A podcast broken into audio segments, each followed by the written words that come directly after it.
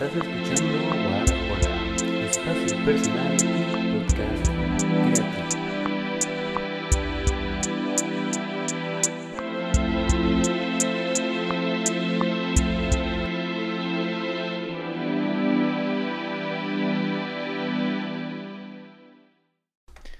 Muy buenas a todos, bienvenidos a un nuevo episodio de Guarajola y en esta ocasión estoy muy emocionado porque por fin tenemos aquí en el podcast eh, la reseña de un álbum que la neta sinceramente me tomó mucho, mucho tiempo poder escuchar completo, poder disfrutarlo así en su...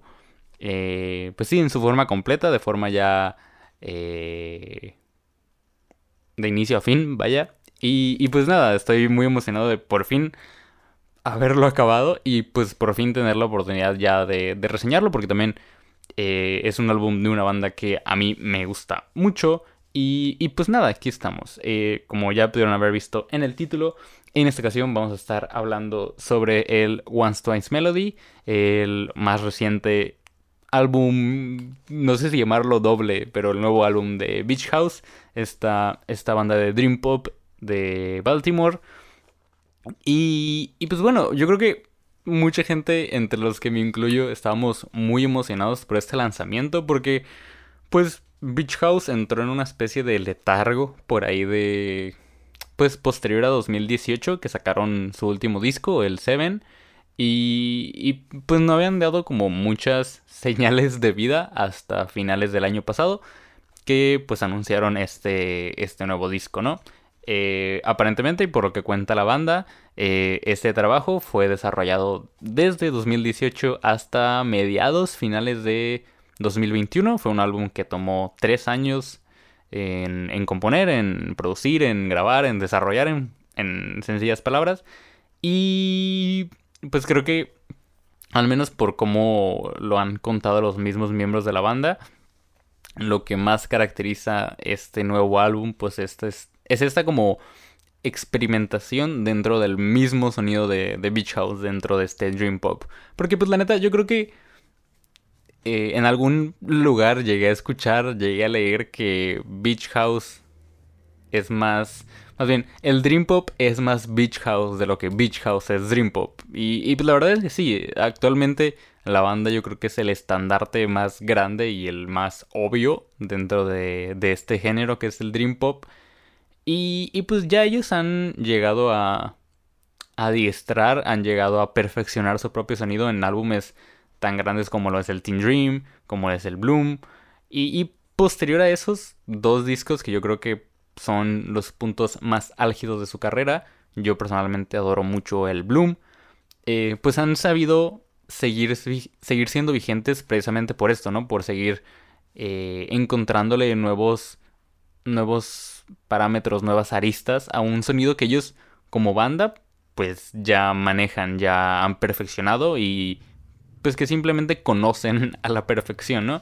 Pero, como digo, específicamente este disco, este Once Twice Melody, pues se, se, caracteriza más que nada por eso, por buscar una experimentación dentro de un sonido que tanto como escuchas y como banda, pues ya conocemos, ya estamos un poquito quizás cansados de él, pero pues bueno, puedo decir con toda certeza que al menos en este álbum sí encontramos algo bastante nuevo y, hay canciones bastante, bastante curiosas, bastante nuevas dentro del catálogo de la banda.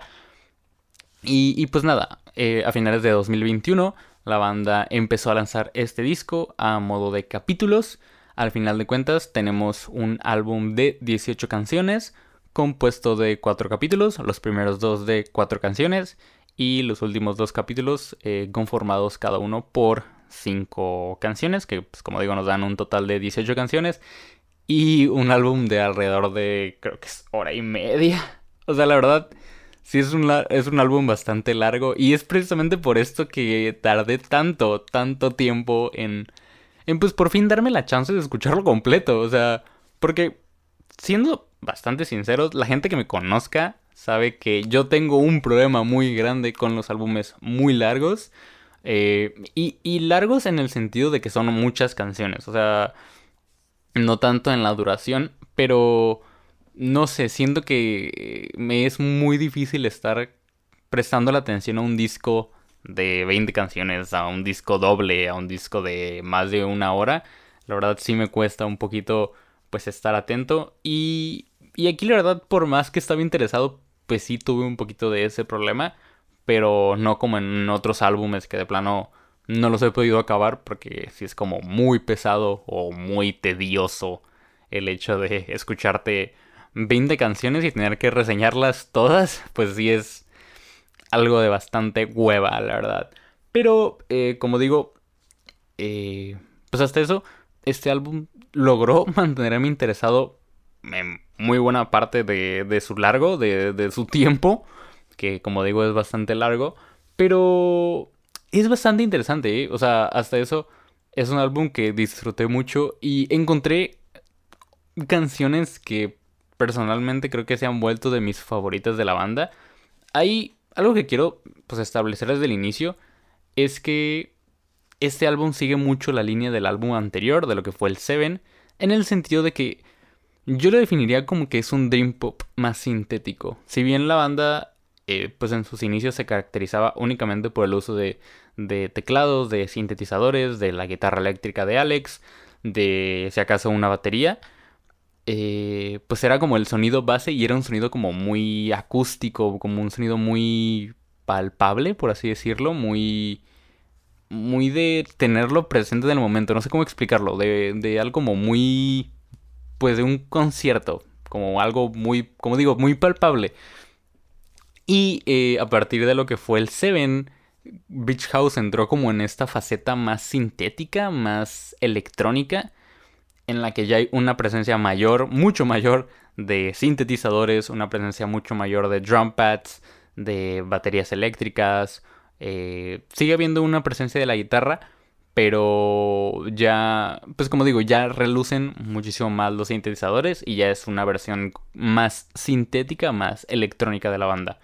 Y este One Twice Melody, pues sí retoma mucho de esta faceta más electrónica de la banda. Si tenemos, si bien hay canciones que por ejemplo tienen eh, detalles muy nuevos, como por ejemplo hay dos canciones que tienen una guitarra acústica, siendo una de ellas Sunset y si no me equivoco The Bells.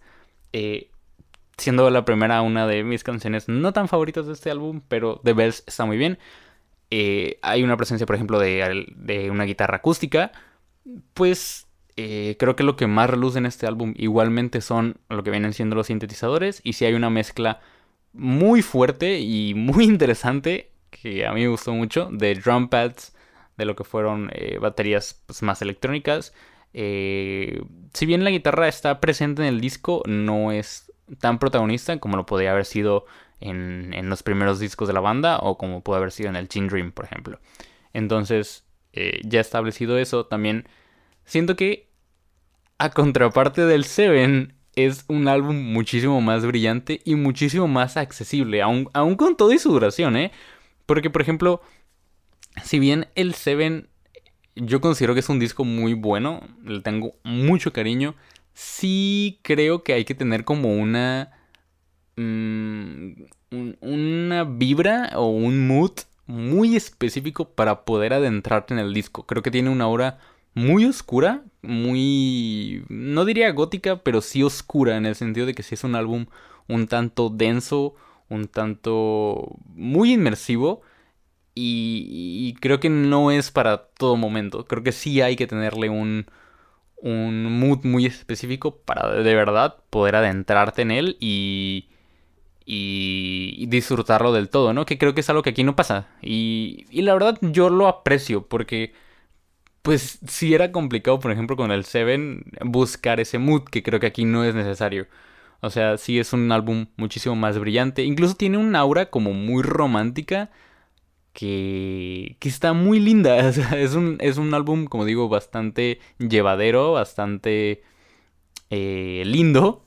Y, y no tan oscuro como el anterior. Tiene sus ratos, tiene algunos detalles. Por ejemplo, Pink Funeral tiene un, un inicio bastante Mm, tenebroso, bastante fúnebre, no sé. pero, pero no es algo que esté en todo el disco y, en general es un disco muchísimo más brillante, ¿eh? es, un disco eh, más, más accesible que, que el anterior. Eh, otra cosa que creo que define este disco es que... Y creo que se nota desde, desde la canción que abre, One Twice Melody, es, es que sí hay una, hay una complejidad dentro de, de las canciones, pero, pero sin llegar a ser como difíciles de escuchar o sin saturar demasiado una canción. Creo que llegan aquí a una maestría muy interesante en su sonido, en el que, como digo, la canción tiene millones de detalles, tiene muchísimas cosas a analizar y, escucharlas con audífonos creo que resalta todavía más estos detalles tanto de producción como de instrumentos, pero nunca en algún momento llega a ser como saturado o que de verdad no puedas procesar todo lo que está pasando en la canción. Creo que, eh, como lo digo, las canciones, muchas de ellas son muy llevaderas y, y es bastante agradable como ir como abrocharte tu cinturón y dejar que el álbum te lleve. Creo que la manera de escucharlo es esa. O sea, no es tanto como tú sentarte a escuchar, es dejarte llevar por el disco y, y, pues simplemente aceptar, ¿no? Lo que te va dando. Es, está muy chido, es un álbum bastante llevadero y bastante agradable. Y, y como digo, es muy interesante, es muy lindo, no sé. Eh, el ir agarrando estos detalles, el ir eh, captando todo de poquito en poquito. Y, y, me gusta el hecho de que nunca se siente como madres. O sea, en esta canción no, no logro distinguir esto, no sé qué me trataron de decir. Eh, se siente muy saturada la mezcla. que, como digo, es algo que no pasa y personalmente agradezco. creo que podría decir no diría que con toda certeza, pero sí diferenciar muy bien las partes del disco que me gustaron y las que no tanto. Porque creo que ya dejando de lado mi propio gusto o disgusto con los álbumes largos, creo que tiene este álbum tiene un problema que en general tienen todos los discos largos, aun cuando sea de mi banda favorita o aun cuando sea de una banda que de verdad no me guste es un problema que existe con los álbumes dobles, con los álbumes triples o simplemente con álbumes que tienen demasiadas canciones y es que es obvio, pero llega un punto en el que hay canciones que de verdad relucen, que de verdad son muy buenas y hay otras que se sienten como de relleno o que fácilmente pudieron haber sido un B-side, un lado B. Y como digo, pues desafortunadamente esto pasa, pero creo que es algo que es inevitable haciendo álbumes tan largos. Eh, si bien yo creo que mis favoritos fueron los dos primeros segmentos, los dos primeros capítulos. El tercero sí siento que se tambaleó un poco en el sentido de que las canciones no son tan interesantes y ya para el momento en el que están ubicadas en el disco, no siento que ofrezcan algo tan nuevo para el panorama general. O sea, ya he escuchado los primeros dos capítulos, al llegar al tercero como que, pues sí, no encuentras como algo tan nuevo y, por ejemplo, el disco establece un sonido tan claro como tan definido en, en cuanto a sintetizadores, en cuanto a instrumentos. Tiene un sonido como muy... Eh, pues sí, definido, muy cerrado, por así decirlo que, que, que siento que te llegas a perder un poco, que llega un punto en el que si realmente te, te metes en el disco, quizás puedas no llegar a distinguir las canciones, que si bien son muy buenas y son eh, muy complejas y lo que tú quieras, quizás por esto mismo no puedas llegar a distinguir qué canción es cuál. Y, y es algo que a mí me llegó a pasar, que quisiera como, ah, no mames, esta canción está muy chida, pero siento que suena muy parecida a la canción anterior o a la canción que sigue de esta. Y ya para cuando, como digo, llegas al tercer capítulo, creo que mm, cuatro, al menos de las cinco canciones que componen este capítulo, pasa esto. Que, que ya es como, mm, no, pues esta canción suena interesante, pero siento que se parece mucho a la canción que acaba de pasar. Que por ejemplo, como digo, Sunset, pues tiene esto que, que tiene una guitarra acústica, que es algo de verdad muy poco común dentro de, dentro de la discografía de los de Baltimore. Eh, por ahí también tenemos eh, Another Go Around, que también no siento que, ofrezca mucho. Eh, Masquerade, que me dio una vibra un tanto extraña por el hecho de que siento que meten como demasiadas cosas. Es como, como si hubieran armado un collage. O sea, hay como tantos detalles tan diferentes que los juntaron y da una vibra muy extraña, muy, muy rara. No, no sabía explicarlo. Creo que es cosa de que cada quien escuche la canción y, y, saque, pues, justamente esto. Eh, y pues también Illusion of Forever creo que tiene este problema. Que, que como digo, sí son buenas canciones, pero para el momento en el que llegan en el álbum ya se sienten como cansadas y...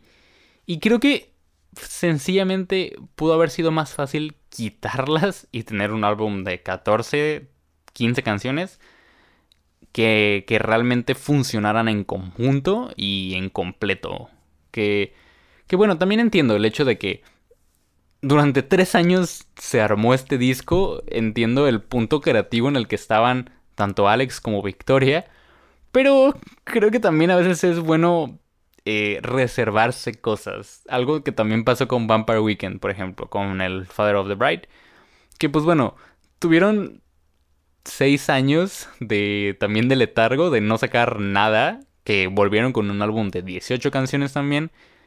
Que si bien es mucho más accesible que este, es mucho más tranquilo, mucho más veraniego. También entiendo la idea de que, oye, pues estuvimos tanto tiempo en descanso, creo que nuestros fans, nuestros fieles seguidores, pues merecen al menos una buena cantidad de contenido. Y lo entiendo, en serio que lo entiendo, pero siento que a veces neta no funciona y, en ocasiones no es necesario, de verdad.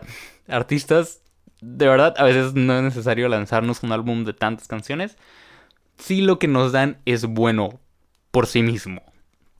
Que, que aquí, como digo, el álbum tiene canciones muy buenas. Y yo resalto mucho los primeros dos capítulos siento que de verdad, al menos el primer capítulo es buenísimo de inicio a fin. O sea, One Size Melody, por ejemplo, no es una canción que yo escucharía sola. Creo que la manera en la que se desarrolla y la manera en la que la canción transcurre da mucho a entender que es una canción hecha para hacer una introducción y para hacer una canción abridora.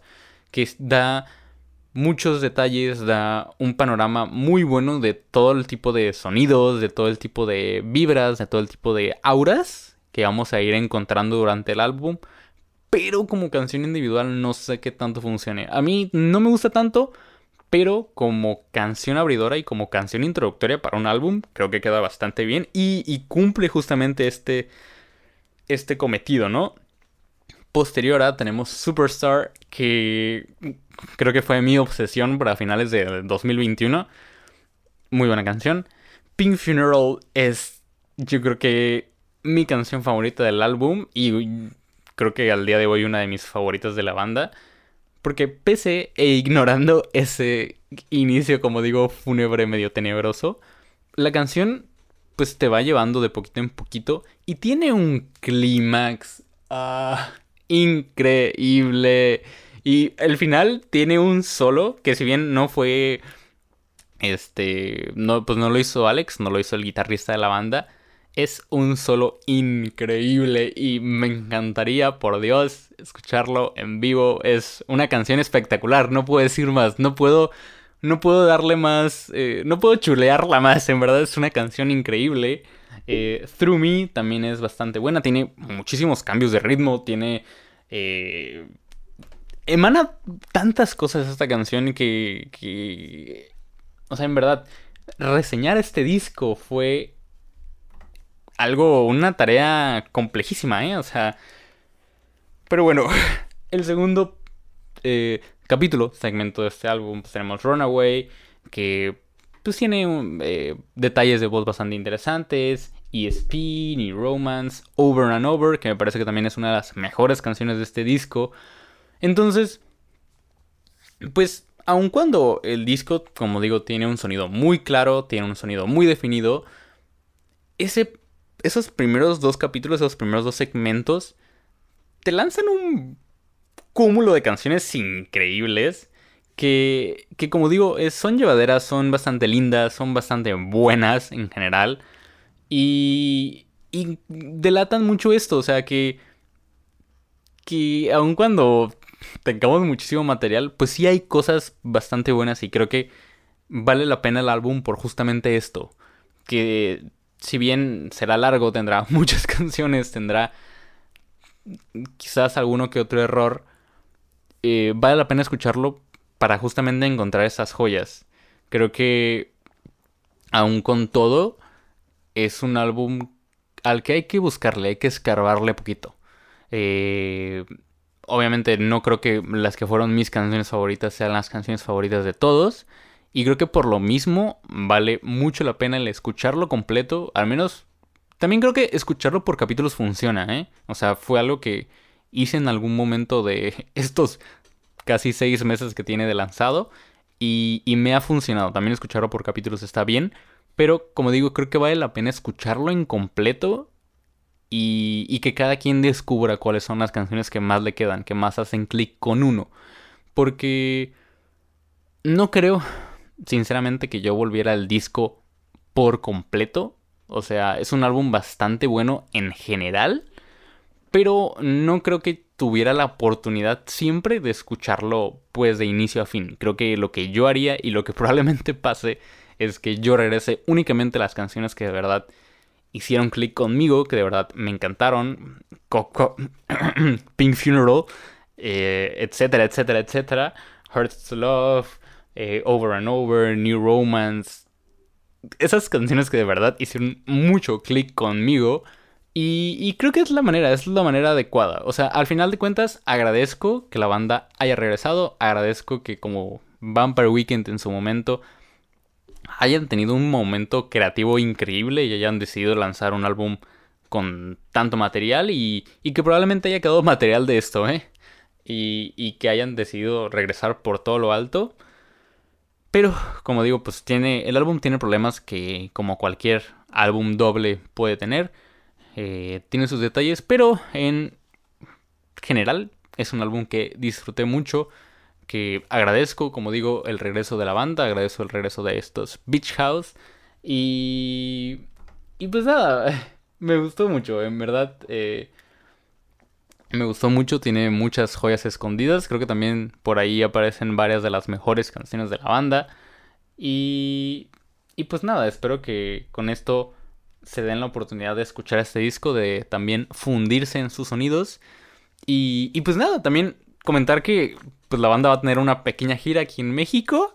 Eh, van a estar en Monterrey, van a estar en Guadalajara, en el Teatro Diana, van a estar en Ciudad de México, todos traídos por Eco Life. Y pues si tienen la oportunidad de ir a verlos, creo que de verdad no hay pierde. O sea, si tienen la chance de encontrar y de alcanzar a Beach House durante su paso por nuestro país, por México, creo que de verdad vale mucho la pena que se den la oportunidad. Creo que independientemente del tour en el que los alcancen, vale muchísimo la pena la banda en vivo. Y, pues nada, espero tener la chance de, de ir al Teatro Diana a verlos. Me encantaría tener esa oportunidad. Y, y pues nada, en general, en conclusión, yo le daría a este álbum un 8-3. Para ser, de verdad, para ser un álbum doble, creo que quedó bastante bien parado. Hay discos dobles a los que les ha dado un 7, por no decir qué, disco de 1975 es, pero creo que le fue bastante bien y como digo, fue un álbum que disfruté mucho, la verdad sí lo recomendaría, independientemente de si son fans de este Dream Pop o no. Creo que hay un poquito para todos en este, en este Once Twice Melody.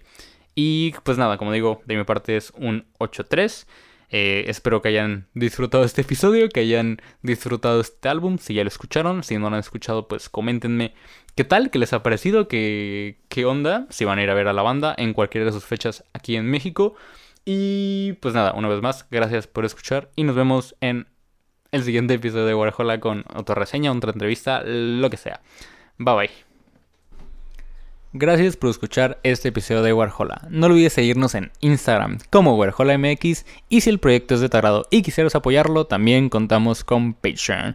Una vez más, muchas gracias por escuchar y nos vemos en el siguiente episodio. Bye bye.